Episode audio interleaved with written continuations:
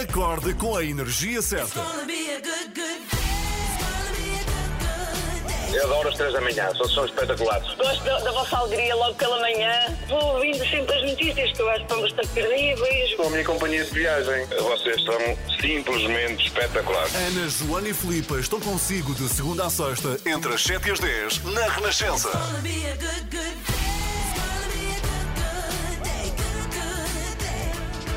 Seja bem-vindo, quarta-feira, 18 de março. Aceita-me no Zoom. Ah, aceito-te no Zoom. Ai meu Deus, parecia-me chinês agora, mas o que é que ela está a dizer? Sim, oh, senhora. Aceita-me no Zoom. Sim, sim. 18 de março, pois é. Hoje damos os parabéns A quem? este- a esta senhora. Então vamos lá. Oh,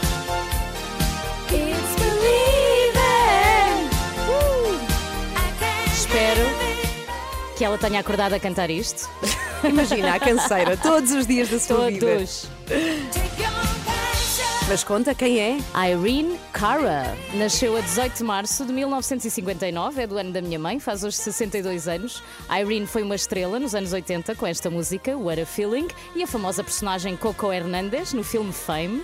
Ah, Ela Grande ganhou, personagem. ganhou o Oscar de melhor canção com esta música e também o Grammy e o Globo de Ouro fez o pleno. O pleno. Uh, portanto, parabéns, Irene Cara. parabéns a ela que faz anos neste 18 de março e parabéns a toda a gente que faz anos hoje também. Verdade, parabéns, parabéns. Super Trump para ouvir agora. Seja bem-vindo, somos às 3 da manhã e estamos aqui consigo até às 10.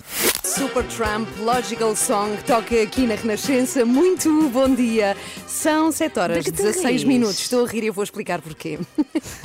eu gosto muito da a, a Filipa, eu quero confessar isto a quem nos ouve. Se sente alguém rir, pergunta. E se for uma coisa que não se pode dizer na rádio, estamos tramadas. Ah, ok, Temos então não digas, não digas, Não, mas por inventa. acaso temos. Não, eu, eu eu conto tudo porque, caramba, estamos aqui a falar com pessoas todos os dias, também merecem saber da nossa vida, não é? Nós recebemos um pequeno embrulhozinho, um pacotinho pequenito. Hum. Ah, que diz eh, que é um presente para nós. Três da manhã. Ok. E eu fui ter com o nosso produtor, o João Duarte, e disse: Olha, não sei quem é que pode ser, mas diz Paris. Veio Paris, este presente. E Ok. ele veio cá ver, ficou muito curioso. Como uma encomenda de Paris é extraordinário, não é? Assim, um pacotinho, já vamos ver o que é que é. E ele começou a rir-se enquanto eu abro o microfone e vejo o João a rir-se. Não diz Paris, diz Paulo. É o Paulo que nos mandou. Portanto, óculos. Olha, eu vou mostrar, peraí, eu vou mostrar-te aqui. Olha, estás a ver? O Sim. pacotinho é muito querido, não Pois é? é, pois é. Agora, o que será, não sei. Já vamos ver o que é que o Paulo nos mandou, E mas já agora muito calhar obrigada. vem da Amadora, não é? Não Não sabemos. sei. Sim, ou da Reboleira, na, na realidade. ok. É, já a seguir vamos falar, obviamente, do tema desta semana. É, na Do verdade. explicador. No é? Uhum. explicador, vamos falar da vacina AstraZeneca contra a Covid-19. E é hoje que vamos ficar a saber se vai ser retomada ou não, eh, porque a Agência Europeia do Medicamento vai anunciar a decisão no início da tarde, isto depois de muitos países europeus terem decidido suspender temporariamente esta vacina, Portugal incluído. E que países é que vão continuar a vacinação, apesar eh, de todos estes receios que, já todos conhecemos e que já foram manifestados publicamente? Sim, sim, mas a verdade é Tu que são própria, não é? Com o pouquíssimos. teu pai estás- Sim, estás ou seja, o meu pai representa aqui, não é? Nesta equipa, receio. as eh, dezenas, centenas de portugueses que levaram nos últimos tempos a vacina da AstraZeneca e que têm aqui várias questões pela frente. Primeiro, se a vacina não é aprovada, a segunda toma é de que marca? Pode ser de outra, porque o meu pai tem de tomar Desculpa a estar a segunda rir, toma. mas sim. Ah, sim, mas é verdade. Ou seja, em junho ele tem que tomar a, a segunda dose. Eu acho se a que- AstraZeneca não, para, não é? O que é que ele leva na Eu segunda penso que eles até lá eh, hão de Hão de desenvolver resolver qualquer coisa exato, assim. exato. E depois, se as pessoas que tomaram, eu julgo que não, eh, tomaram a AstraZeneca, têm que ter algum tipo de receio. Parece-me que não, porque é uma amostra muito pequena, ou seja, uma porcentagem minúscula Se de nada casos. lhes aconteceu até agora, eu penso que já não vai acontecer, não é? Tu Mas- levas uma vacina e passado 5 anos tens os efeitos, acho que não. N- Não, mas a minha questão é: o meu pai levou segunda-feira. Pronto, exato. E eu no tenho. teu caso ainda estás com, com, com esse receio. Não, por, por acaso não estou muito, é, porque já passaram estes dias e sei que é uma amostra ínfima, sabes? Uhum. Mas ontem fui lá à casa ver, eu tenho-lhe mandado mensagens sempre, está todos os bem? dias: como é que estás? E ele, estou bem, sim, senhora. E ontem fui ver com os meus próprios olhos e ele está ótimo, mas obviamente aguardamos depois das sete e meia todas as explicações sobre a vacina AstraZeneca. São 7h20, bom dia. Vou contar é outra coisa. Eu Hum. não dormia e passei a dormir que nem um bebê. E eu descobri como, e já partilho Ah. com toda a gente.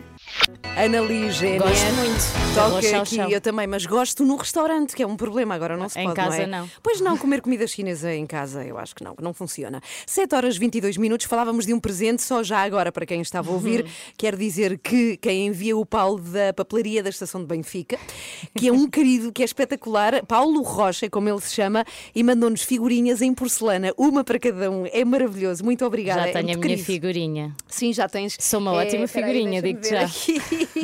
És uma menina a tocar flauta em porcelana. É muito querido. Muito obrigada, Paulo. Obrigada, Paulo. Eu estava a contar há pouco que eh, houve uns dias em que dormi muito mal, muito mal, muito Sim, mal. sim. E vim aqui queixar-me. Olha, vocês, coitadinhas de vocês, que eu vinha aqui feito um caco, queixar-me assim muito. E a verdade, o que, o, que, o que se passava é que o meu cérebro não desligava. Isto é um problema horrível. Porque, conscientemente, eu não tenho problemas. Portanto, eu não estava aqui a perceber o que é que se Será passava. que era um efeito secundário do Covid? Lá está, eu pensei que fosse, porque eu fui ver artigos e feitos eh, posteriores de Covid e vinha dificuldade em dormir, eh, vinha também eh, problemas de concentração. Eu estava a sofrer disso tudo, portanto, eu estava aqui a sentir as dores de quem de facto teve Covid. Já agora eu tive em dezembro, portanto, podia muito bem ser. E estas alterações de concentração e do sono terem a ver com isto. Mas não é que de repente melhorei exponencialmente, mas muito que é que mesmo aconteceu? a minha qualidade de sono e passei a estar muito mais tranquila. De facto, eu fiquei a mandriona que sempre fui, que é deitar-me e apagar completamente. E há uma coisa que eu passei a fazer de diferente, é impressionante, Filipa. Juro-te, eu fico, mas como é que é Estou possível? Que coisa tão parva. Comecei, isto é mu- muito parvo mesmo, comecei a não levar o telefone comigo. Ah, não é nada parvo. É, mas está bem, mas a solução, a solução era tão evidente. A luz do ecrã, exato. Sim, é verdade, que coisa tão parva, eh, mas eu que sou toda cheia, ainda por cima de regras, com os telefones e tal, sou um pouco eh, assim aversa a alguma tecnologia. A verdade é que entrei naquele ritmo de me deitar a ver coisas. E o mais parvo é que são coisas que nem sequer me lembro. Portanto, são coisas random que não, não servem para nada. nada à tua não, vida. nem sequer me lembro do que é que era. Eu andava ali a navegar naquela coisa de acabar por adormecer em vez de levar um bom livro, Exato. que é tão melhor. E então o que se passa é que deixei de fazer isso e o que pensava ser uma sequela de Covid era afinal um vício parvo um telefone. É verdade, eu fui procurar e faz sentido. É como, como tu dizes, é que quando há menos luz, o corpo liberta a melatonina, que é a hormona do sono. Uhum. O que acontece com o nosso corpo assim que o sol se começa a pôr. Exato. E a verdade é que, diz o artigo que eu descobri, que a luz do ecrã engana o cérebro e há muito menos melatonina segregada. Portanto, foi remédio santo. Eu deixei de levar o telefone para o quarto eh, ou para o Uhum. sítio onde eu suponho que quero muito adormecer e zás! É num instantinho. Pois, porque o teu cérebro achava que o teu ecrã era o sol e, portanto, Sim. ainda era de dia e não, não valia a pena ir dormir. Mas é verdade, ou seja, Estamos constantemente a enganar o nosso cérebro com os En- ecrãs. É verdade, sim. Encontrei muitos artigos e eh, muitos estudos que evidenciam isto. Portanto, uma coisa tão simples, tão simples, e voltei a recuperar o sono. Portanto, 7 horas e 25 minutos. Se nos está a ouvir, quer dizer que dormiu pouco, porque acorda muito cedo. e se tem dificuldade em dormir, experimente isto, porque eu recomendo vivamente. Pelo menos comigo funcionou e eu queria muito aqui, eh, enfim, partilhar consigo também. Deixa o telefone na cozinha. Que remédio santo. Ou na mesa da cabeceira, também pode funcionar. Ou trancado na gaveta, se não Ou no consegue lixo. resistir. Não, no lixo não. Exato. Bom dia, está com as 3 da manhã.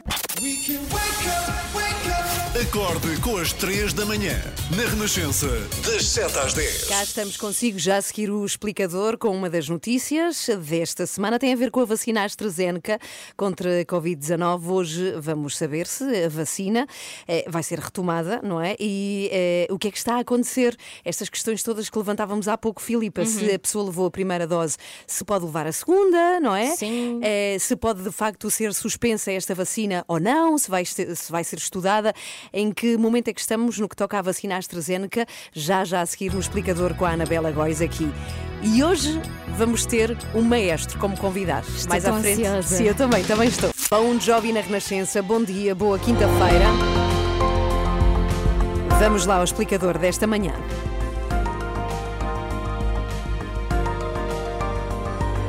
E é o tema do momento. Vamos ficar a saber se a vacina da AstraZeneca contra a Covid-19 vai ser retomada. A decisão vai ser tomada precisamente hoje. A Agência Europeia do Medicamento deve anunciar a decisão ao início da tarde. Isto depois de muitos países europeus terem decidido suspender temporariamente esta vacina.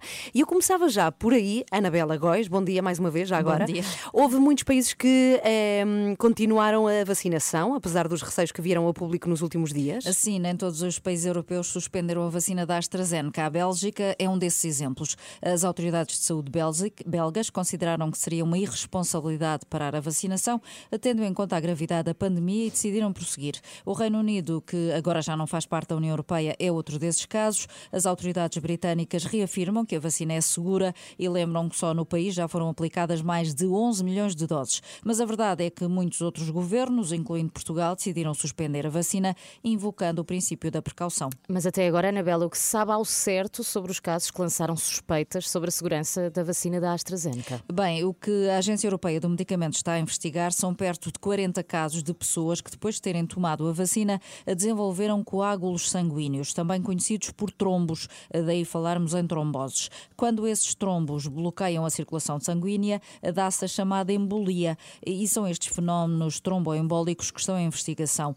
Por exemplo, na Alemanha, sete pessoas entre os 20 e os 50 anos tiveram tromboses cerebrais no espaço de duas semanas depois de terem sido vacinadas. Outros países, como a Dinamarca, a Itália e a Áustria, reportaram mesmo casos fatais. O que os peritos europeus têm tentado perceber é se existe realmente alguma relação entre estas situações e a vacina da AstraZeneca. Hum, Mas, Anabela, se essas pessoas, muitas ainda jovens, tiveram essas complicações e tinham tomado a vacina, é natural pensar que as coisas estejam relacionadas ou não? Não necessariamente. O que os especialistas, incluindo em Portugal, têm lembrado é que estes casos, infelizmente, acontecem com alguma frequência na população em geral e mais até do que podemos imaginar. Eh, Em cada milhão de pessoas, calcula-se que haverá uma média eh, 2 mil casos de tromboembolismo por ano. Eh, Não é por acaso que o AVC, o acidente vascular cerebral, é uma das principais causas de morte no mundo. Eh, E tendo em conta que só na União Europeia 5 milhões de pessoas já receberam a vacina da AstraZeneca, é fácil perceber que algumas dessas pessoas iriam desenvolver tromboses com ou sem vacina. não é? Exato. Mas a verdade é que já ouvimos dizer que os efeitos secundários desta vacina, da AstraZeneca, parecem de facto mais intensos do que nas outras. É assim ou não? Bem, os efeitos secundários são frequentes, são semelhantes nas diferentes vacinas. Pode haver febre, dores no corpo, cansaço, etc. O que é uma resposta natural do organismo quando é levado a pensar que está a ser atacado pelo vírus. E no fundo é essa a função da vacina, não é? A levar o corpo a desenvolver anticorpos que o protejam em caso de infecção real. Eh, Com a vacina da AstraZeneca, dá-se, no entanto, uma particularidade: é que a maioria dos países europeus optou por dá-la apenas à população menos idosa, eh, até aos 65 ou até menos anos, o que pode contribuir para uma maior percentagem de relatos de efeitos secundários. É que sabe-se que, em média, as pessoas mais novas têm tendência a reações mais exuberantes às vacinas, o que pode explicar, pelo menos em parte, esta percepção eh, de que a vacina da AstraZeneca provoca mais efeitos secundários. Há, aliás, dados do Centro Europeu de Controlo de, de Doenças que mostram que as outras vacinas eh, da Pfizer e da Moderna também já motivaram milhares de reações adversas. E, por exemplo, no caso de Portugal, a a da AstraZeneca até das três a que registra menos proporções de queixas em relação ao total de vacinas administradas. Bem, é impressionante porque estamos sempre a aprender contigo, Verdade. Anabela. És mestre em muita matéria. Mas, pelo que dizes, tudo indica que os peritos da Agência Europeia do Medicamento vão acabar por defender que a vacina da AstraZeneca deve continuar a ser usada, não é? Sim, porque em última análise, tal como a Organização Mundial da Saúde já disse, mesmo que se provasse alguma relação entre os casos que foram conhecidos e a toma da vacina, a probabilidade de se morrer de Covid-19 é muitíssimo mais elevada do que a de ter efeitos secundários graves. Ou seja, os benefícios de tomar a vacina ultrapassam em muitos riscos. E seria por isso uma surpresa eh, que a Agência Europeia do Medicamento decidisse em sentido contrário e seria também uma péssima notícia, porque iria comprometer os planos de vacinação, que já estão mais demorados do que se previa, e numa altura em que muitos países da Europa estão a braços com o novo agravamento da pandemia. Olha, o melhor é esperar que a Agência Europeia acabe com as dúvidas, permita retomar a vacinação, não temos tempo a perder, eh, mas também queremos, claro, ter a certeza de que as vacinas são seguras. Vamos ver o que dizem os peritos logo à tarde. Estamos muito ansiosos por saber a resposta, porque estamos muito confiantes na resolução da pandemia com a vacina. Portanto, isto agora, neste momento, eh, pode aqui instalar o caos, não é? Também eh, não esquecer que não vamos abandonar este tema aqui nas três da manhã. Vamos receber às oito e meia o presidente do Conselho de Escolas Médicas, que está, obviamente, preocupado com a onda de desconfiança que a suspensão da vacina da AstraZeneca está a criar. Portanto, é esperar às 8 e meia voltamos a este assunto. Até já, Anabela Góis connosco até às 10 da manhã. Hoje, e contávamos há pouco, Filipa, estamos muito contentes com isso, vamos receber um maestro! O Dinis Souza. Exatamente, ele é Dinis Souza. Falamos aqui ontem dele. Foi notícia em todo o lado, porque, para já, é um português que está a fazer sucesso, muito sucesso no mundo. Ele acaba de ser nomeado maestro principal da Royal Northern Sinfonia. E depois é mega novo. É, mas sabes uma coisa? Nós falamos da idade dele, tem 32 anos, o Dinis Souza, só que eu descobri que não é o mais jovem. Sabes que é uma coisa normal. Por acaso é uma pergunta que eu tenho para ele. Maestros se, novos? Sim, se de facto 32 é assim tão jovem quanto isso ou não. À partida parece, porque ele Pois está é. aqui a. Mas sabes o que é? Nós Sim. imaginamos que na orquestra o Sim. maestro é sempre mais velhinho. Pois é, Porque é alguém é. já com muita, muita experiência e isso exige muita idade. Mas de facto, não. Se ele estudou, como toda a gente, a partir dos eh, 18 anos, vá na faculdade, aos 32 já, já tem alguma experiência também. É verdade, ou seja, é como qualquer outro, como qualquer, Qualquer outro músico. sim, não, como qualquer outro músico. Também, Imagina, tu vais. Ao conservatório, vais aprender violino e ele vai aprender a reger orquestras, A a, conduzir orquestras, exatamente. Portanto, eu acho que a idade não é assim tão jovem, mas queremos muito saber e, sobretudo, queremos conhecer melhor este percurso de Dinis Souza, que, sobretudo, é, é muito amado em Inglaterra e agora aqui também por nós em Portugal. Vamos recebê-lo às nove e meia. Robbie Williams na Renascença com Angels. Muito bom dia. Estamos a 11 para as 8. Olá, Joana Marques. Bom Olá, dia. bom dia. Olá, bom dia. Joana. Olá, estão boas. A Joana fez uma coisa hoje que eu fazia nos meus tempos de estudante, já há muito tempo. Estás a deixar que é- cair de louças? Não, porque eu tenho aqui os bonequinhos que o Paulo da Estação de Benfica nos mandou, que são muito queridos. Já estive a brincar, eu e convosco. É a Joana. São um bocado ruidosos. mas são muito giros. Bom, mas estava a dizer que quando hum, eu andava na escola, quando tinha de estudar obrigatoriamente, eu jamais estudava à noite, eu acordava mais cedo. Ai, sempre, sempre, sempre. Sim, muito mais eh, acordar cedo do que deitar-me tarde. E é uma- é o que tu fizeste hoje. Exatamente. Também era mais dessas, na verdade, e retomei esse hábito acordando hoje às 5 da manhã. Ai, não, não. Depois aproveitei para saudar o exagero. sol, fazer Sim. umas posições de yoga. Não, esta parte é E inventada. fizeste. Ah, não. Eu estava quase a acreditar e a restabelecer aqui a minha, a minha fé Parece o meu Joana. filho agora que não sei porquê, do nada se senta assim com as pernas cruzadas, põe as mãozinhas em posição e diz Namastê. Não, não é Oh, nada. tão Deve ter visto num desenho animado. É castigo para ti. Pois é, tenho um filho Que ela esotérico. foge dessas coisas todas. Tão bom. Então acordaste coisas, às não é? 5. Não, já vamos saber o Ainda que é que vai tá ser bem, o tá. extremamente desagradável. Só que há uma pergunta que se impõe hoje, que é como está o teu carro?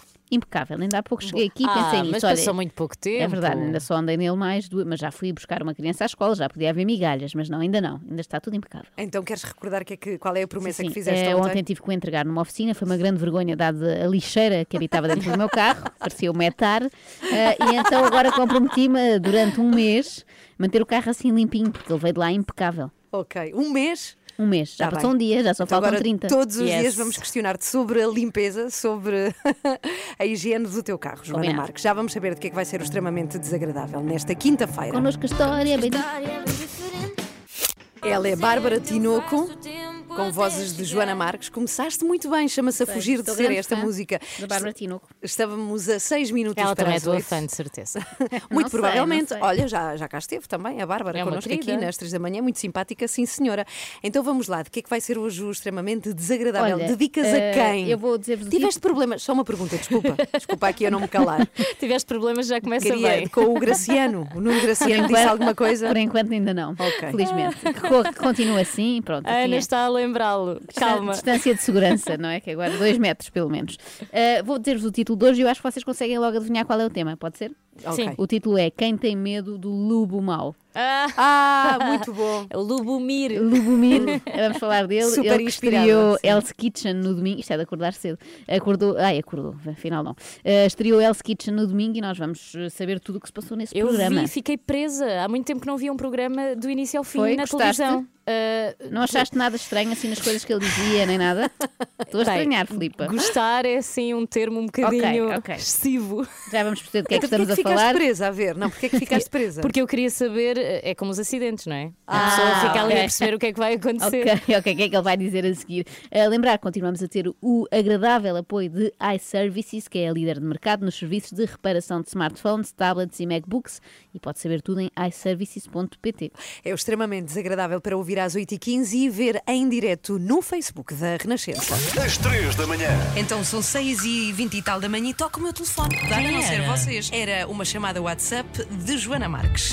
É verdade? Eu? Ela sonha tanto contigo que te liga em Tocou, sonhos. tocou, Não, não sei como é que isto É aconteceu. verdade. Joana Marques, duas chamadas perdidas. Está Ah, não aqui. falei. Eu atendi, eu pensei, aconteceu alguma coisa. Nada, silêncio. Olha, até a dormir penso em ti. Estranho. E telefonei-te. Cá está, olha, recente, Joana Marques, 6h44. A Cá está, para saber como é que estavas. Estou bem. Vim cá responder pessoalmente. Acorde com a Ana, Joana e Filipa.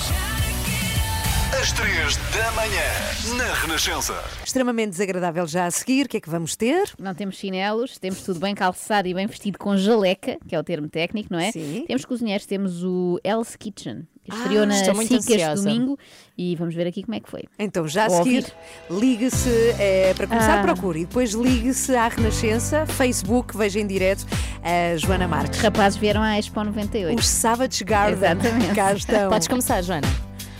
I'll be your dream, I'll be your wish. Horrível. Tudo bem. Não, estava bom, estava bom.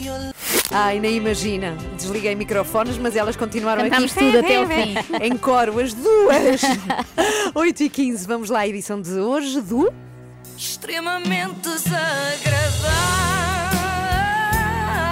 desagradável.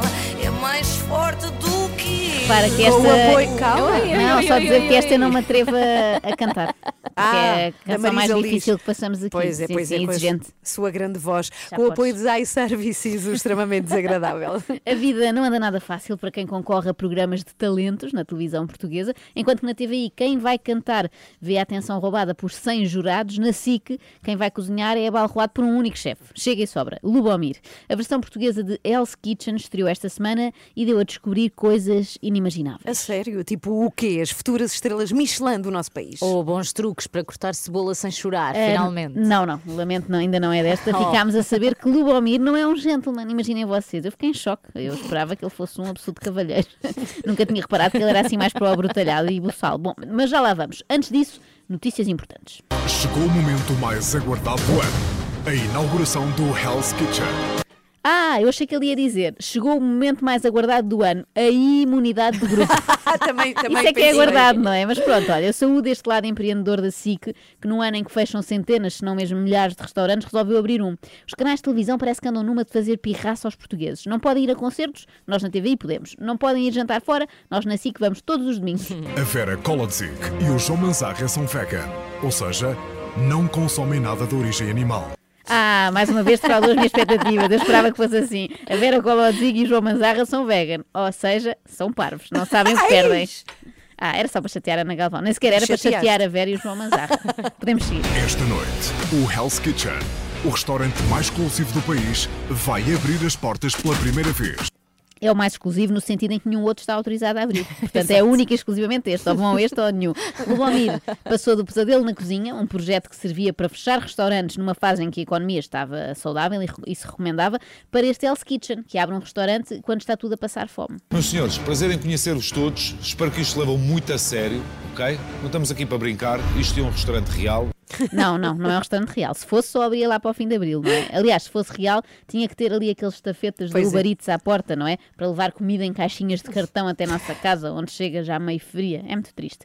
Bom, eh, se não, não estavam lá o Colozzi, a Colozzi, aliás, o João Mazarra, o Zé Raposo e 30 figurantes sentados à mesa. Hoje é um dia histórico, ok? Vamos abrir o restaurante Hell's Kitchen Portugal e não quero que corra nada mal. Não, vai correr tudo bem, a não ser que o movimento da Pão e Água faça uma manifestação à porta, montando uma tenda e fazendo greve de fome. Em princípio não vai acontecer, não é? Bom, o programa começa logo com uma partida pregada pelo chefe aos concorrentes. Oferece-lhes uma refeição, mas é um presente envenenado. Não se deixem tomar por parvos e se percebem da cozinha têm que saber o que é que comem. Acabei-vos de servir arroz vaporizado de pior qualidade nacional. Caímos que nem uns patinhos todos. Marisco congelado da Nova Zelândia. O caldo feito de delícias de mar de pior qualidade. Bem, eu vou evitar ir ao restaurante sem maneiras quando tudo reabrir, porque está visto que o Almir já tem um plano para recuperar o investimento perdido. Pedimos o menu de degustação e ele serve-nos atum daquela marca low cost da Auchan, que é o Pulgar, com arroz trinca. Mas não foram só os concorrentes a serem enganados, não. Na noite de domingo uh, houve mais enganos. Quem achava que ia haver um programa ultramoderno também se enganou. São as mulheres contra os homens. Estão formadas as equipas do Hell's Kitchen Portugal. Estão formadas as equipas do Hell's Kitchen Portugal 1996. Parece, não é? Parece. Hoje em dia já não há muita pachorra para estas guerras dos sexos, não é? Uma coisa meio antiquada. Eu sei que no Hell's Kitchen original também é assim, mas se cá cozinhamos ameijos a abelhão pato, não é? Também podíamos ter sido originais e ter feito equipas à nossa moda, olha, ou, ou pelo menos à moda de Espanha, estilo Vila Riba para um lado e Vila Barra para o outro. É quase como um jogo de solteiros a casar. Clássico. Mas desta vez vamos ver quem é que é o sexo fraco e quem é que é o sexo forte. Ah, o sexo forte eu sei qual é. É, é o Lubomir, no sentido em que o forte dele é falar de sexo. Comida é como um sexo com mulheres, tens de fazer preliminares no mínimo meia hora, 40 minutos, para a mulher ficar louca por ti. A cozinha precisa do mesmo processo. Eu espero que nenhum destes chefes mais inexperientes leve isto à letra, senão vão dar com ele a lamber sapateiras antes de fazer o Ai, empratamento. ai, ai, tão visual. Quer dizer, eh, o Pedro não pode fazê-lo, que isso é perigoso. Pedro, não estás a comer? Tens restrições alimentares? Algum problema? Sim, não posso comer marisco, chefe. Não podes comer nenhum tipo de marisco. E a raia podes? Sim, mas está em contacto com o mexilhão. Mas é não comeres ou tens mesmo restrições, alergia? Sim, faço, faço alergias.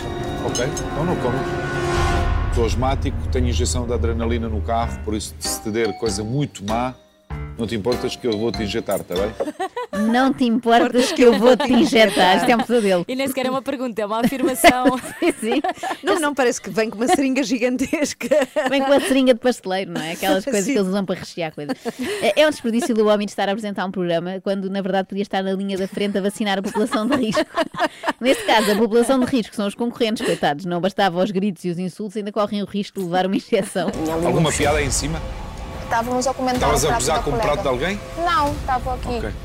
É que era bom ouvirem isto, porque é importante para vocês todos. Ai, que medo! Isto agora parecia aquela professora do 11 ano que interrompe a aula, para tudo. Isto, isto trouxe memórias, é tipo trauma de guerra. Para tudo e diz: Estava a dizer alguma piada aí atrás, menina Joana. Então agora partir com a turma, que é para rirmos todos. E nós, não, não.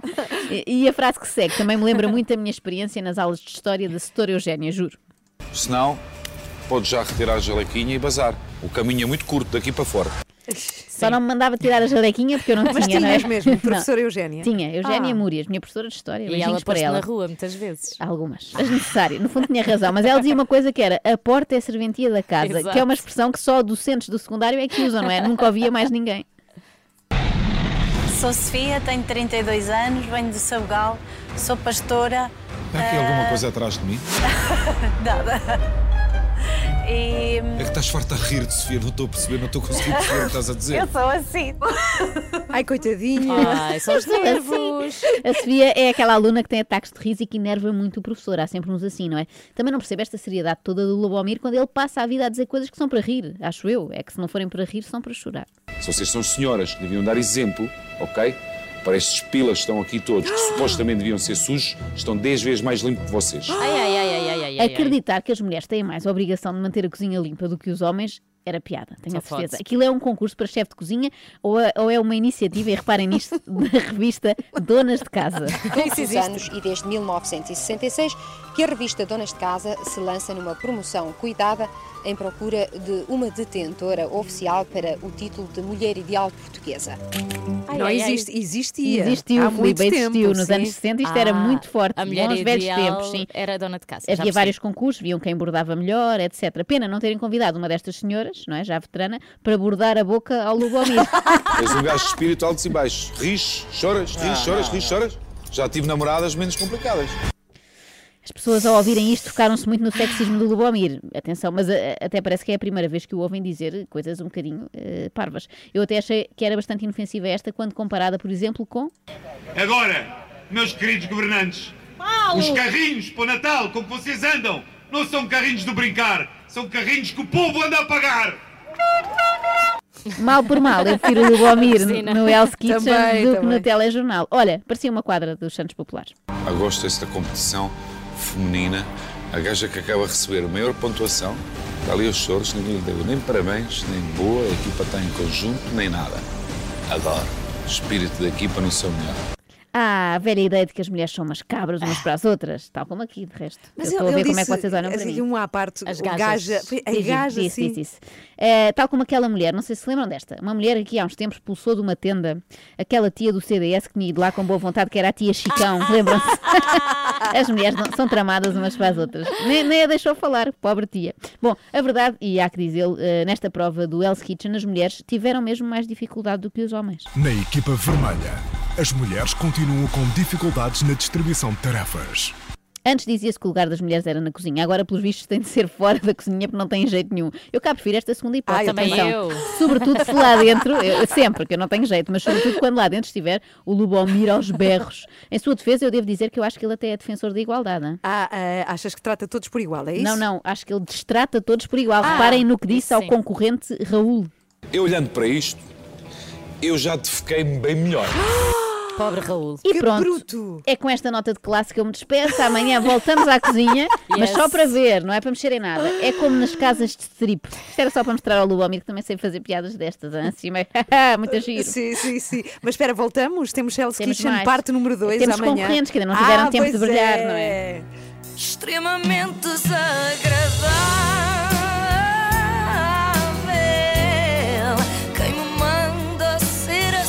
Mas sabes que a mim faz-me confusão porque ele, há uma ideia de que com o Lubomir vale tudo, não é? Pois é, bocadinho ele pode fazer o que quiser. Assim tem graça com tudo. Tem imunidade de- diplomática. Extremamente desagradável. Com o apoio de iServices, reparação de smartphone, tablet e MacBooks Olha, com recolha e entrega em sua casa. Saiba mais em iServices com S no fim. Isto é importante. Ponto PT. O Lubomir tem arte de partir imensa coisa, não é? Pois é. Imensos telemóveis, Mas de outras pessoas. de outros. Faça-me cá o seu, eu partir na sua cara. John Lennon, olha, por falar nisso, Lá está. aqui vai para ele, este Woman na Renascença. A sua rádio está em todo lado. Descarrega a nossa aplicação. Renascença. A par com o mundo. Impar na música. Já a seguir vamos voltar a uma das grandes notícias desta semana que tem a ver precisamente com a vacina da AstraZeneca, porque vamos saber se vai ser retomada esta tarde. A Agência Europeia do Medicamento vai anunciar a decisão mais logo e, enfim, estamos em suspensos com muita expectativa, porque é uma das vacinas administradas em Portugal. Muitos portugueses já ou levaram ou vão levar e isto tudo pode atrasar o processo de vacinação no nosso país. Já a seguir vamos ouvir falar o presidente do Conselho de Escolas Médicas. Eu estou também com muita expectativa em saber o que é que ele nos vem contar numa entrevista para ouvir aqui nas três da manhã, já a seguir. 25 para as 9, muito bom dia. Filipe Galrão consigo. Joana Marques também. E Ana Galvão. Consigo até às 10. Estamos a 20 para as 9. Temos um super convidado hoje para ouvir depois das 9 e meia da manhã. Estamos muito felizes porque fizemos o convite em direto e ele vai estar cá. Chama-se Dinis Souza, é maestro, tem um cargo importantíssimo em Londres, como orquestra, obviamente, e nós temos muita curiosidade em conhecê-lo aqui nesta manhã de quinta-feira. Tem 32 anos e tem uma carreira invejável. Qual é Vamos a pergunta que tu queres mais fazer ao Diniz, Ana? Olha, eu quero muito saber se a batuta que eles usam é única, ou seja, se usam sempre Ah, a não mesma pode ser um ou se pauzinho vão calhas. mudando. Exato. Ah, Será não que eles mudam ou usam sempre? É de estimação. Hum, Da pode sorte. ser. Será que há uma batuta da sorte? E será que ele pode escolher, por exemplo, a cor da batuta? Pois, Não é sempre branca. Não sei, ele pode Eu- querer Não. uma azul. Eu Por gostava de saber não sei. em que momento é que uma pessoa, se é em criança, se não, diz quero ser maestro. Também pensei E nisso. sabes que ele não queria? Ele foi para a Inglaterra para estudar cinema. Ah, curiosamente. Vamos explicar isso. Ok. Portanto, é é uma das curiosidades para sabermos. E tu, Filipa, o que é que queres saber sobre, sobre É ele? cor? Este é- não, é cor neste caso, mas também pensei nisso. Do, como é que na escola ele disse aos colegas: Eu quero ser maestro. Pois é. E Com e essa eles ficam-.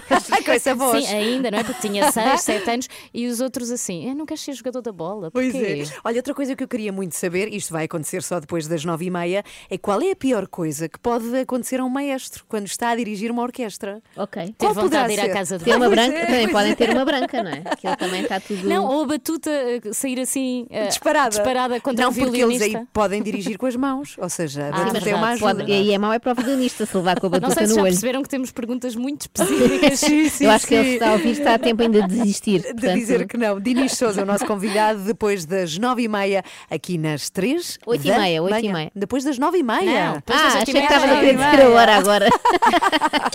Às três da manhã. Joana com um bocadinho de sono hoje. Mas também não bebe café? Não tenho Contra forma. os meus princípios. Porquê? Quais são os teus Os meus princípios? princípios é só como coisas que saibam bem. Ah. E café sabe horrivelmente mal. Ok. É este o meu princípio. E quero também solidariedade das pessoas que não, que não bebem café. Aposto Sim. que há alguns ouvintes nossos que também não bebem café e Comem as pessoas maçãs. olham-nos sempre de lado. Como assim? Não bebe café? Sim, sabes que eu não Como conheço- assim é um adulto e não bebe café? Não conheço muita gente. Não Juntem-se a mim, por favor, vamos liderar o movimento, mas só à tarde, porque agora de manhã estamos com sono. O movimento dos que não bebem café. Acorde com a Ana, Joana e Filipe. Às três da manhã, na Renascença. Esta quinta-feira é grande a expectativa sobre a decisão que a Agência Europeia do Medicamento vai anunciar. Vamos ficar a saber, Anabela Góis, se a vacina da AstraZeneca contra a Covid-19 pode ou não ser retomada. Sim, muitos países europeus, incluindo Portugal, mantêm a vacina suspensa até que sejam desfeitas as dúvidas. Os peritos investigaram as suspeitas de relação entre a vacina da AstraZeneca e algumas dezenas de casos de tromboses e embolias que foram reportados por vários países. Logo à tarde vão ser divulgadas as conclusões a que chegou a Agência Europeia do Medicamento. Bem, um assunto que está em cima da mesa durante esta manhã aqui nas três da manhã e por isso temos o Henrique Cirne Carvalho connosco. É presidente do Conselho de Escolas Médicas, diretor do Instituto de Ciências Biomédicas Abel Salazar, da Universidade do Porto. Muito bom dia e obrigada, Henrique, por estar connosco na Renascença. Alô, Henrique. Bom dia. Bom dia. Bem, a ver- Ok, a verdade é que estamos à distância, não é? Temos tido convidados à distância, porque os tempos que correm assim o obrigam e neste momento não conseguimos falar com o Henrique, com o qual vamos tentar entrar em direto. Já já a seguir, Anabela, ficamos à espera do Henrique. Ficamos então. Sim, entretanto, vamos ouvindo YouTube com I Still Haven't Found Henrique Cirne Carvalho. Por quem esperamos eh, já a seguir, aqui nas 3 da manhã. YouTube para ouvir, grande clássico. Bom dia, 20 para as 9. Somos às 3 da manhã, estamos consigo até às 10. E YouTube na Renascença, muito bom dia. É a notícia do dia de hoje, se pode ou não ser retomada a vacina da AstraZeneca contra a Covid-19.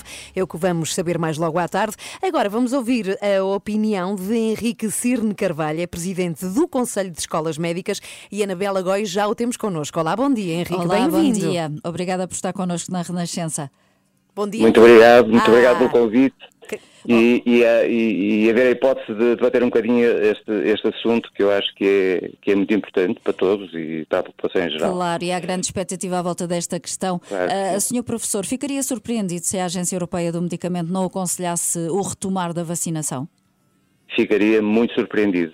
Porque, E porquê? porque nós, eh, enfim, na nossa formação e a nossa orientação é olhar para, para os factos e para os dados científicos, não é? E aquilo que nós percebemos é que este número de casos que foi identificado numa população tão grande corresponde a uma incidência extraordinariamente baixa e, e não é certo ainda que eh, estes casos e estas complicações sejam eh, dependentes da vacina. Aquilo que é eh, a nossa expectativa e a minha expectativa é que rapidamente se vai reverter esta decisão, que eu acho que foi muito mais tomada pelo um, um processo de, de pressão mediática associada àquilo que é o foco sobre a vacinação e sobre esta doença, esta pandemia, que, que é compreensível, e uma decisão que não assenta e nem está estruturada em, em dados de natureza científica. Uhum. aquilo que nós Acha, portanto, que os políticos, aconteça é os políticos não ouviram a, a ciência antes de tomarem esta decisão? É isso?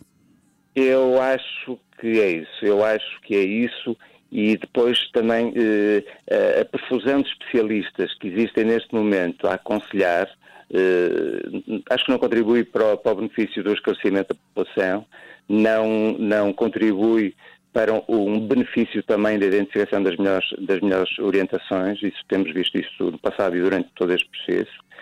E, portanto, eu acho que neste caso foi um bocadinho isso que aconteceu. Foi uma decisão eh, alicerçada em, em- em pouco conhecimento técnico e, e precipitada, digo eu, para, para, para, uma, para uma decisão que não tem só o impacto do atraso de uma semana, que isso, pronto, é, é importante nesta fase e nós sabemos que a única maneira de combater a pandemia é rapidamente vacinar o maior número de, de pessoas, mas naquilo que pode constituir a dúvida que já alguns poderiam ter e que agora se vai fortalecer. Mas acha Sobre- que há um risco real de se levantarem suspeitas sobre esta vacina e as pessoas não quererem tomá-la? Eu, eu tenho assistido noutros casos eh, e, e noutros medicamentos e durante toda, to- toda a minha vida a que, eh, manifestações muito menos eh, significativas de, de algumas, eh, em relação a alguns eh, efeitos atrás de alguns fármacos têm constituído dúvida na população. Neste caso é particularmente mais grave porque a mediatização de todo este processo faz com que todos venham a adquirir uma, uma, uma opinião e, portanto, ser passível de haver uma suspeição. Eh, aquilo que seria importante depois de- desta fase passar, e eu tenho a certeza que vai passar e vai continuar a ser administrada eh, a vacina da AstraZeneca, é haver um- uma, uma, uma tomada de posição clara, eh, não só dos, das pessoas ligadas à ciência, mas também aos decisores políticos, para eh, transferirem para a população essa ideia de Uhum. segurança que Em- tem que ser estabelecida. Mas já agora, Henrique Cirne Carvalho, presidente do Conselho de Escolas Médicas, que está aqui connosco, como é que explicaria a alguém que deve levar a vacina da AstraZeneca? Não é? Sendo natural que há pessoas que tenham ficado com algum receio. Sim, é verdade, é verdade, e, e- e não têm sido poucas as pessoas que me têm ligado durante esta semana relativamente eh, a esse assunto. Aquilo que eu lhes digo é, ah, eu, eu- e as pessoas que me dizem, "Ah, eu tomei a vacina da AstraZeneca, a primeira coisa que eu digo, excelente, já está vacinado, não é? Quer dizer, isso é, é, é, é a- a noção de confiança que tem que ser, que tem que ser eh, difundida e não há receio, não deve haver receio. Não deve haver receio, porque se nós eh, olharmos apenas para aquilo que é a incidência destes fenómenos tromboembólicos nesta população, eh, a incidência é flagrantemente menor, o que quer dizer que se nós fizéssemos uma ciência, enfim, um bocadinho eh, enviesada, podíamos dizer que potencialmente a vacina até protege dos, dos casos de, de- de fenómenos tromboembólicos. Percebe? Quer dizer, eh, a, a- previsibilidade de, nessa população de, casos dessa natureza é à volta de 80 casos por milhão por mês. Portanto, aqui ele flagrantemente menos. Uhum. Obri- Sim, obrigada, obrigada por estar connosco e nos descansar aqui no que toca a esta questão. Recordo que é esta tarde que saberemos se a vacina da AstraZeneca contra a Covid-19 pode ou não ser retomada no nosso país. Adeus, bom dia, obrigada por estar connosco. Obrigada. Há quem diga que existem os trevos de quatro folhas. O que existe é esta música. Gostamos muito, é o Diogo Pissarro e a Ana Vitória. nunca vi. Tu nunca viste? Nunca eu também vi um não. trevo de quatro folhas. Não, daqueles verdadeiros. Há, há umas plantas que se metem e dão trevos de quatro folhas. Ah, é? Mas não é bem onde? o trevo. Na boca? Não, que é tão bárbara. Há plantas, terra? há plantas que tu o metendo que eu na quero boca dizer dá é para que tudo. se plantam, ou seja, mas não é bem um trevo daqueles clássicos. Então vá. Então vá, agora quero falar de uma coisa séria. Sim. Portanto, agradecia até que vocês que estão sempre na, na brincadeira, agora fossem um bocadinho sérias Ah, também. ok, Agradeço desculpa, Joana. Uma pessoa está sempre aqui falar de assuntos. Põe-te graves. séria. Ah, não, é sério, mas também pode ser levado a brincar e é, é- foi isso que eu achei engraçado. Tem a ver, reparem, com ataques cardíacos, mas com a solução para que não é que deixem de acontecer, que obviamente nunca sabemos quando podem acontecer, mas eh, para que se possam solucionar rapidamente, as pessoas tenham ajuda rápida e se possam salvar. E tem a ver com as crianças. Falo-vos dos heróis FAST, que são eh, os heróis do 112, e é uma campanha que é da Stroke Association, portanto é uma coisa a nível mundial, mas que chegou agora também em Portugal. Foi todo traduzido para português e temos aqui os heróis com nomes portugueses e que tem a ver com eh, ensinar os netos ou os filhos, mas isto é sobretudo focado nos netos, a socorrerem os avós caso eles precisem de ajuda em caso de AVC. Eh, socorrerem, não fazendo nenhum tipo de manobra complicada, mas que é ligando para o 112. Ou seja, é um movimento muito fácil, mas que ajuda os miúdos a não entrarem em pânico, saberem que isto pode acontecer e conseguirem rapidamente chamar ajuda. Já há muitos casos partilhados pelo mundo de crianças que salvaram os seus avós. Eh, e estes heróis são muito engraçados porque têm nomes eh, bastante curiosos. Deixa cá carregar lá, aqui. Os heróis fast, cá estão eles. As pessoas Heróis podem fast de rápido, é isso? Exatamente, Hum. podem consultar no, no site, se procurarem Face de 112 vão lá dar. Temos então o herói Francisco a Face, que tem a ver com o facto da face estar descaída. Isto tem tudo a ver com os Ah, sintomas para para a pessoa perceberem. conseguir reconhecer um AVC. O superpoder do Francisco é a sua face. Se não está a fazer rir o neto Tomás com caretas, está a usá-la para se disfarçar e lutar contra o trombo malvado. Ah, Depois temos o Fernando da Força, que tem a ver com a perda de força num braço, Sim, que é uma coisa que sim. acontece muito também. E temos a Fátima Fala, que tem a ver com ficar com algumas dificuldades na fala, que acontece muito em caso de AVC ficar assim um bocadinho entorpecido. E depois temos o Tomás a tempo, que é o herói, é o herói desta história, porque chega a tempo, bom. consegue chamar ajuda para os avós. E eu achei isto muito engraçado. Depois o site explica o que é o trombo malvado, ou seja, explica, assim trocando literalmente por miúdos, como é que acontece isto, não é? O que é que acontece na- neste caso no cérebro quando há um trombo e quando se bloqueia o fluxo, mas é tudo de uma forma muito ligeira, não é para assustar ninguém. Já experimentaste com o Xavier, se ele Ainda não, aprende ou não? ainda não. ainda não, porque depois à mínima vontade. coisa Mas já ele vai está na- achar que eu estou a ter um ataque. Eu sou tão hipocondríaca que ele ia estar sempre a chamar ajuda. Mas, Mas vou ensinar. vou já ensinar. está com idade, não é? 4 anos, já está para aprender 112, 112, se houver algum problema. Exatamente, e também é giro porque eles fazem aqui campanhas na escola e várias escolas podem ter os seus heróis 112. Portanto, eu eh, proponho que pesquisem hoje. Faço de 112 para conhecerem esta campanha. ideia. Heróis fácil. Por acaso é verdade, não é? Transformar assim de uma forma infantil e atrativa um problema que tem atingido tantos portugueses. e Exatamente, tanta e às gente vezes é uma o coisa mundo. muito simples, porque ligando para o 112 a pessoa fica, eh, a criança fica logo em contacto com alguém que a pode ajudar e que pode salvar uma vida. então vá, para quem não apanhou o nome, Heróis Fast, Fast Rápido, é para procurar. 5 para as 9. Bom dia. A sua música preferida. As histórias que contam. A informação que precisa. Está tudo aqui na Renascença. Na Renascença. A par com o mundo. Impar na música. Uma ótima quinta-feira, cá estamos consigo, somos às três da manhã. Hoje trouxe uma coisa que o meu filho Pedro me pediu muito para trazer, que é um anel daqueles que muda de cor, Ah, dependendo sei, do meu sei. estado de espírito. E qual é o teu Ah, quando estado de estás espírito? apaixonada. Neste momento está verde. Que é o Isso é o quê? quê? O que significa neste Inveja. momento? Não, é normal ou regular, ou seja, Ah, não sinto nada. O que em neste ti já é momento. muito bom quando estás normal. Mas eu nem sabia que isto existia, isto é uma coisa da minha infância, Sim, também sim. da vossa. Sim, Sim, sim, sim, sim, sem sim. dúvida. Mas era para saber se estavas apaixonada, muito ou pouco. É, eu acho que apaixonada, deixa-me ver Deve qual ser é a encarnado, cor. não é? É vermelho, é claro. roxo. É roxo. É roxo. Eu devo estar azul. Azul é, olha, Fria, é, fria, é morta. fria. Exato. Por dentro, morta por dentro, depois é muito cedo. John Mellencamp, nas 3 da manhã. Bom dia, seja bem-vindo. Joana, Ana e Filipa. Às três da manhã estou consigo até às 10. São 9 e um quarto. E a pergunta que tenho para vocês hoje é: Hum. se só pudessem escolher uma coisa, um alimento para comer até ao fim da vida, o que escolhiam? Ai caramba, que difícil. Só Para um- mim não é nada Vá, difícil. começa tu. Ah, chocolate. Não, chocolate ia-me fazer mal à barriga. Não, não, Não. aguentava. Ao fim de uma semana estava muito mal. Ah, Pronto, queijo. era uma semana a comer chocolate só, depois morrias. Queijo, pode ser, pode ser. Queijo porque há vários, não é? Posso ir Olha, variando vou, Ah, queijo. vou escolher e já, e já contas tu, que tem- tens coisas a dizer sobre o teu alimento, É mas isso. eu escolhi o atrativo arroz integral. Ai meu Deus, Nem que um dia, seca. quanto mais a vida toda. E tu, Filipe? Eu escolhia definitivamente o ovo, mas antes de explicar porquê, tu comes ovos, Ana? É, não. Pois é que agora que ando na senda do vegetarianismo e a Sim. consumir muito menos carne e peixe, comecei a pensar que comer ovos não tem problema algum para quem quer ser vegetariano, porque é de origem animal, mas o ovo da galinha, ou do pato, ou o que seja, ainda não foi fecundado. É como os óvulos Mas é das um- é um mulheres. animal em Impedes que potência. seja, Pois. Não tem. Então, mas tu também não fecundas todos os óvulos, mulher. Estás lá tu, o que Mas é que tarde? nós vamos aqui. Os ovos não têm bebê lá dentro, não têm animal, mas pronto. ah, Mas sim, dedicamos sim, este filosófica. espaço à fecundação de ovos.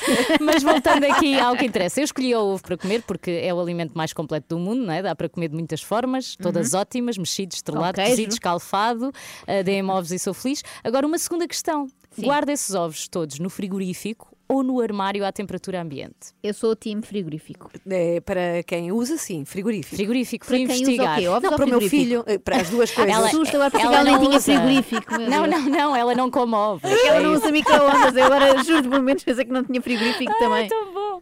Ah, De acordo com, atenção a isto, o British Egg Information Service, Isso existe? Existe. Instituto de Pesquisa Especializado em Ovos, o frigorífico é sem dúvida o melhor local para Ah, preservar boa. os ovos. Ganhei, ganhámos no fundo. E porquê? Porque no frigorífico, caso o ovo esteja contaminado com salmonela, o frio vai fazer com que esta não se propague. Em vez de Uhum. morrermos, podemos só ter uma dor de barriga.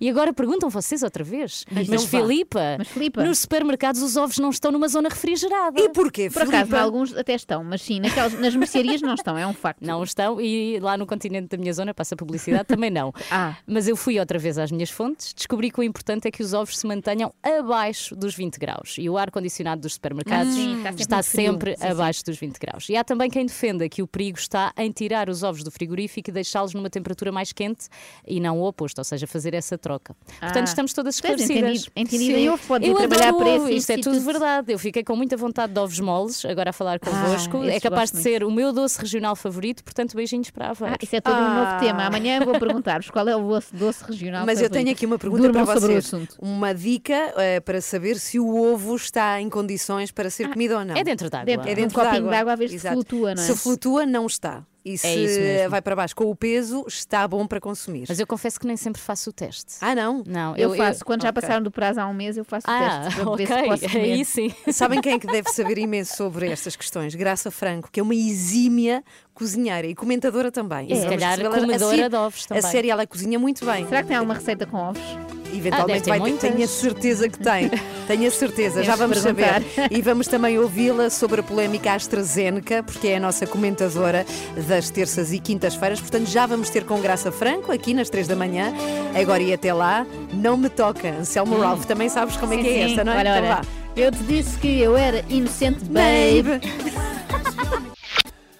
Anselmo Ralph, na Renascença, muito bom dia. Agora sim, vamos ter com Graça Franco. Olá, Graça, bom dia, bem-vinda. Bom dia. Olha, Olá, bom dia. Rápido, e antes de passarmos ao tema, mas tem de ficar, ficar esclarecido, tens uma boa receita com ovos. Isto tem a ver com o tema que falávamos há pouco, Graça. Porque eu disse que tu eras exímia cozinheira. Olha. Desculpe. Agora a Graça dizia foi engano e desligava. Estávamos a misturar temas. Falávamos há pouco, Graça, porque. Enfim, difícil de explicar agora. Ok, vamos passar Eu ouvi, eu ouvi a questão Ah. dos ovos. Eu, eu Al- ouvi. Estavas a perguntar se havia alguma receita que fosse especialidade da Graça. Do- que... Ovos mexidos, que é Ah, mais fácil de pronto. Resolvida esta questão, vamos lá passar ao tema do nosso comentário de hoje, quinta-feira. Eh, vamos falar, Anabela Góes, que também está aqui connosco, da polémica com a vacina da AstraZeneca. Uhum, Sim, a poucas horas de ser conhecida a decisão da Agência Europeia do Medicamento, Graça, sabemos que não é médica nem cientista, embora talvez seja especialista em ovos, mas como é que avalia a reação dos governos ao suspender a vacina? Olha, eu acho que foi um tiro no pé, porque a IEMA é a entidade europeia que deve pronunciar-se sobre este tipo de questões. E todos os Estados-membros estão lá representados, ou seja, é um comitê de, de peritos em que todos os países têm o seu representante e, portanto, não há nenhuma razão para não esperar pelo pronunciamento da, da IEMA. Por outro lado, eh, não sendo especialista em, em questões médicas, eh, as contas, que são de facto a minha área, mostram que a probabilidade, eh, de acordo com os casos relatados, de se sofrer da tal embolia eh, é de 0, agora ouçam, 0,0000023, eh, o que significa que é uma probabilidade baixíssima. Mas E apesar dessa ainda- graça, mas apesar dessa probabilidade ser muito baixa, o facto é que se fala imenso desta, desta questão em todo o mundo, não é? Muito mediatizada.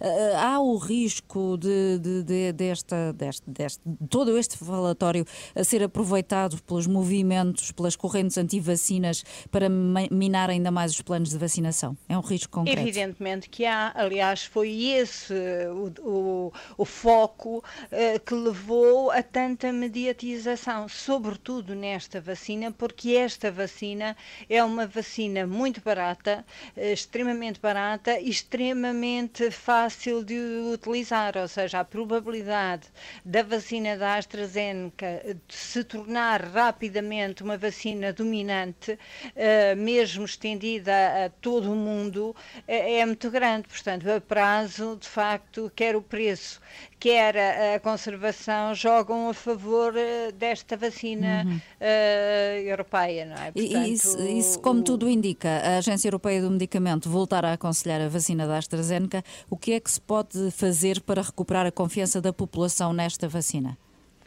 Bem, eu acho que é vacinar a população o mais rapidamente possível e aproveitar exatamente eh, o tempo que nos resta para eh, fazer pedagogia e mostrar até que ponto, eh, de facto, estes incidentes ocorrem normalmente e sem vacina em percentagens muitíssimo mais elevadas. Há bocado Henrique Cerne dizia-nos que em Portugal 864 casos por ano ocorrem sem nenhuma ligação a esta, a esta vacina, portanto, na população portuguesa, o que significa que eh, há uma probabilidade de existirem estes fenómenos sem nenhuma correlação com a vacina muito grande. Por outro lado, todos nós conhecemos já pessoas que morreram de Covid e eh, a probabilidade de ter Covid é infinitamente superior. Portanto, entre eh, ser protegido ou não não ser protegido, obviamente a pedagogia tem que ser proteja-se, porque a probabilidade de morrer de Covid é muito maior. Uhum. Obrigada, Graça, pelo comentário, sempre às terças e quintas-feiras aqui nas três da manhã.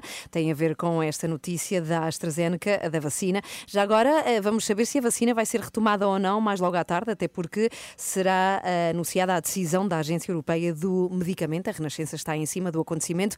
Pode saber mais ouvindo-nos ou em rr.sapo.pt. Quando e como quiser.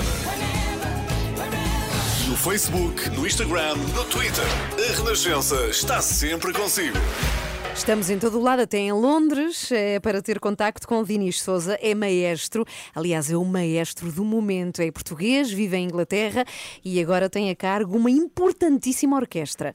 E vamos falar com ele à distância, sendo que o Dinis Souza uh, está com, e tu podes descrevê-lo, Joana, sim, sim, um está, cenário espetacular. Está em cima de um palco, estou aqui Ah. a espreitar e vemos ali uma luz. Não, não vemos muito do palco, os palcos são sempre assim meio misteriosos. Vemos uma luz ali atrás. O Dini já nos vai poder contar que palco é este e porque é que está num palco às. Portanto, aqui são 9 e meia. É igual, é também, igual a, são a hora, nove e não é? meia em Londres. 9 e 36 em Londres e em Lisboa também, curiosamente. Então, para conhecer melhor este super maestro, muito jovem também, Dinis Souza, já a seguir em conversa connosco aqui nas 3 da manhã.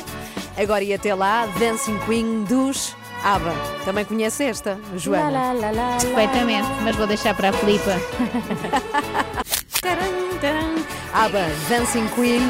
Então vamos lá ter como nosso convidado. Estamos com muita vontade de todas. Eu, Dinis Souza, maestro, estudou em Londres, está agora em Newcastle, onde vai dirigir uma orquestra muito importante. E quero dizer que. Uma coisa importante, nós estamos aqui à distância, estamos a falar por, eh, por Zoom, vá. É assim que vamos falar com o Dinis Souza. Estamos a vê-lo a ele, mas depois fomos avisadas de que ele nos estava a ver a nós também. Foi tarde demais porque a Ana Galvão já estava lançadíssima na sua coreografia de ABBA. a fazer figuras É tristes. terrível quando desculpa. nos dizem uma coisa destas. Olá, bom dia. Bom dia, Dinis. Dinis, bem-vindo. Bem-vindo aqui às três da manhã. Ontem falávamos muito, já agora parabéns, de ti por causa de teres sido escolhido para mestre principal da Royal Northern Sinfonia. Já agora diz-nos que orquestra é esta e porque é que é tão importante? Orquestra? a orquestra é uma orquestra profissional do, do- Reino Unido, é a única orquestra de câmara a tempo inteiro no Reino Unido. Um, é uma orquestra com uma, uma, uma presença internacional também. É, faz parte da- de- desta sala muito emblemática que é o Sage Gateshead, que é uma das salas mais importantes da Europa. E a orquestra é uma orquestra que, que tem mais de 50 anos de história e foi fundada na altura para servir a, a região. Entretanto, com o crescimento da, da organização e com o aparecimento da sala, tornou-se, digamos, no centro da, da atividade musical da sala e, e serve um bocado da região toda, para além de fazer digressões pelo resto do país e internacionais. Nós achávamos que a malta da música eh, acordava assim mais tarde, mesmo os que são da música assim mais clássica. Mas estás muito cedo num teatro. O que é, o que é que se passa? Ah, eu, por acaso, tenho essa fama de acordar mais tarde também, mas ah, ultimamente, bem, sobretudo desde, desde que isto começou, tenho acordado muito cedo, tenho muitas coisas para resolver.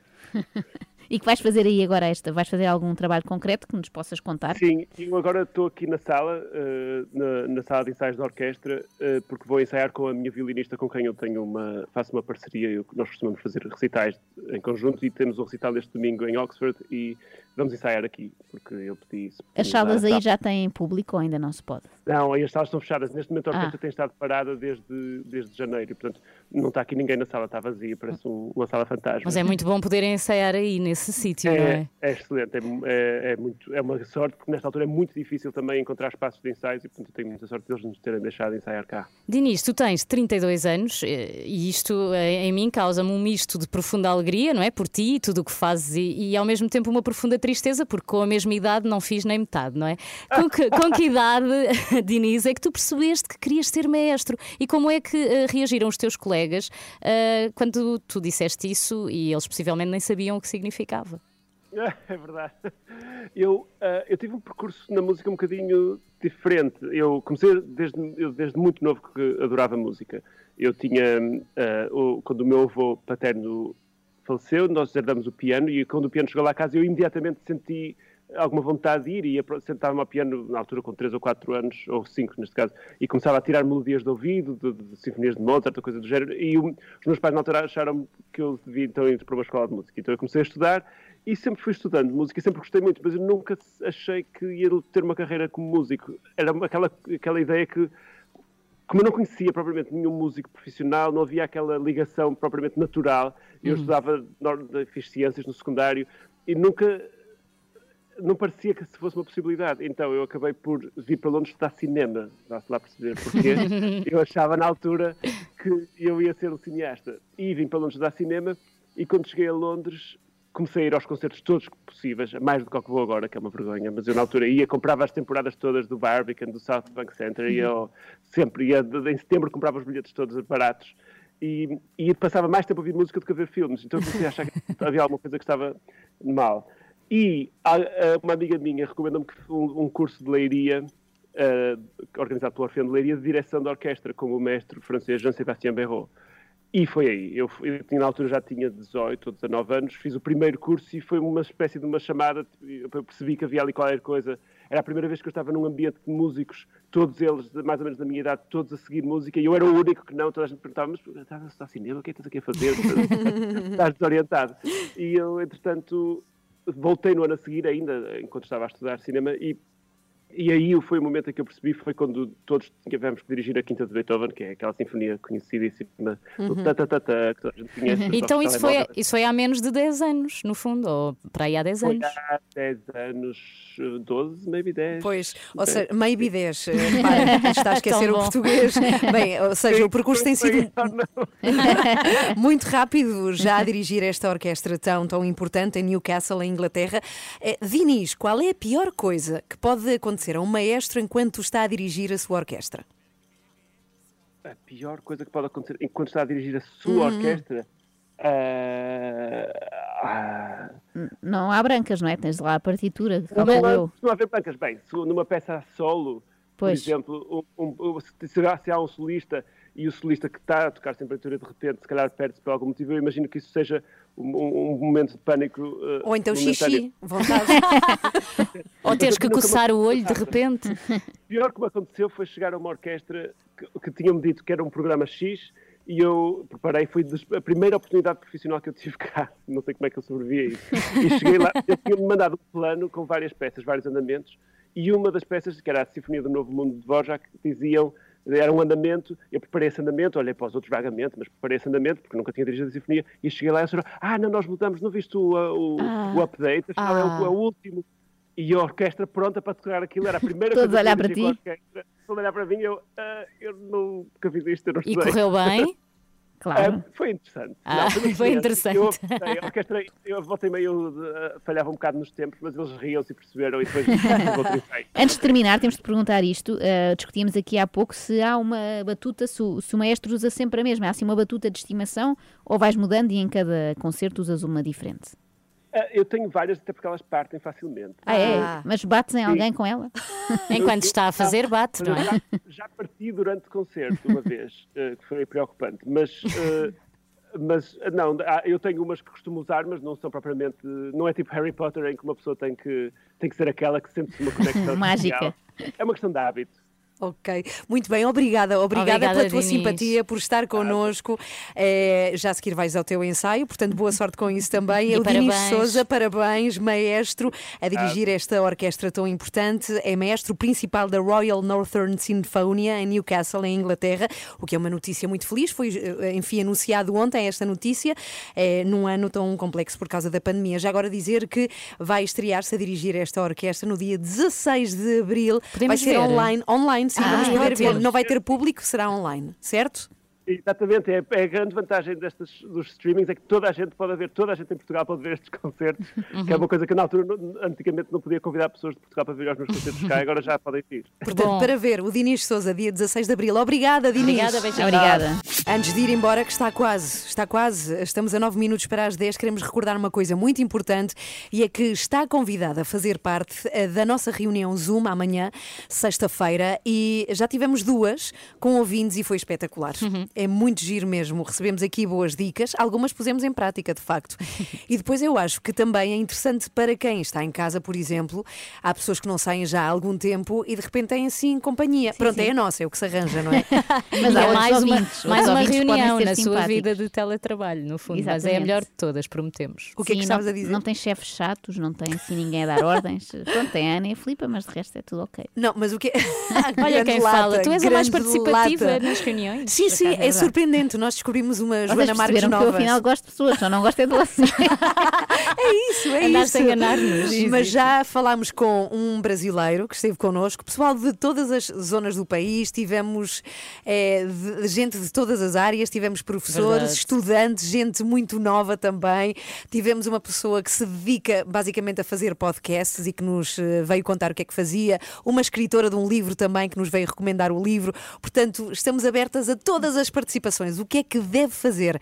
É inscrever sem perder tempo para este número do WhatsApp. 962 007 500. A partir de agora, quero recordar que não valem repetições. Portanto, ouvintes que já estiveram connosco, gostámos muito de todos vocês, mas não vale repetir, que é para dar a oportunidade a toda a gente. Portanto, inscreva-se agora. A reunião acontece depois das 10, amanhã, sexta-feira, reunião Zoom com as 3 da manhã. Agora sim, vamos embora? Vamos. Tá, mas antes, recordamos como é que foi esta manhã de quinta-feira. Vamos lá. A Joana fez uma coisa hoje que eu fazia nos meus tempos de estudante. Eu jamais estudava à noite, eu acordava mais cedo. Era mais dessas, na verdade, e retomei esse hábito acordando hoje às 5 da manhã. Ai, não, não. Depois aproveitei para saudar o sol, fazer umas posições de yoga. Não, esta parte é E inventada. fizeste. Ah, não. Parece o meu Joana. filho agora que não sei porquê do nada se senta assim com as pernas cruzadas, põe as mãozinhas em posição e diz Namastê. Não, Deve ter visto num desenho animado. É castigo para ti. É 23 graus em Santarém, Ah, então é bora. a cidade mais quente, portanto ainda dá para usar o chinelo. Podíamos lançar a hashtag chinelos em Santarém. Até ao verão vamos insistindo nisto e está de pegar. E todas as pessoas em Santarém terão que nos enviar uma fotografia de chinelos. Ai, eu queria tanto. Não Nesta era, não acha que é manhã uma boa tendência. é de Santarém. O Renato não é de Santarém. Sim, é, o mas está Renato. cá. Mas está Está bem, cá. mas há de conhecer alguém. Há de ter Sim. feito um amigo que seja na escola. Por favor. Ele que ponha chinelos em Santarém. Ai, vamos acreditar que sim. Há quem diga que existem os trevos de quatro folhas. Eu Vitória. nunca vi. Tu nunca viste? Nunca eu também vi um não. trevo de quatro folhas. Não, daqueles verdadeiros. Há, há umas plantas que se metem e dão trevos de quatro folhas. Ah, é? Mas não é Metem bem onde? o trevo. Na boca? Parva. Há plantas, há Não, plantas que tu O metendo que eu na quero boca dizer dá é para que se plantam, ou seja, mas não é bem um trevo daqueles clássicos. Tenho injeção de adrenalina no carro, por isso se te der coisa muito má, não te importas que eu vou te injetar, está bem? Não te importas que eu vou te injetar. Isto é um pesadelo. Parece que vem com uma seringa gigantesca. Vem com a seringa de pasteleiro, não é? Aquelas coisas que eles usam para rechear coisas. É é um desperdício do homem de estar a apresentar um programa quando, na verdade, podia estar na linha da frente a vacinar a população de risco. Neste caso, a população de risco são os concorrentes, coitados. Não bastava os gritos e os insultos, ainda correm o risco de levar uma injeção. Acorde com a Ana, Joana e Filipe, às 3 da manhã, na Renascença. Por falar em trevos de quatro folhas, quero dizer que recebemos aqui a chamada e a mensagem de professora Sila, que ensinou nos anos 70 na tua aldeia de Ansos, Oh. Filipa, e diz ela que viu trevos de quatro folhas em Ansos, Oh, Sila. em Sintra. a agora já não há. colheu-os todos nessa altura e por isso é que agora não há. E assim a Sila é uma pessoa cheia de sorte. Espero que sim. Beijinhos. Beijinhos para ela. Beijinhos, Sila. Estamos de volta amanhã às 7. Até amanhã. Até amanhã.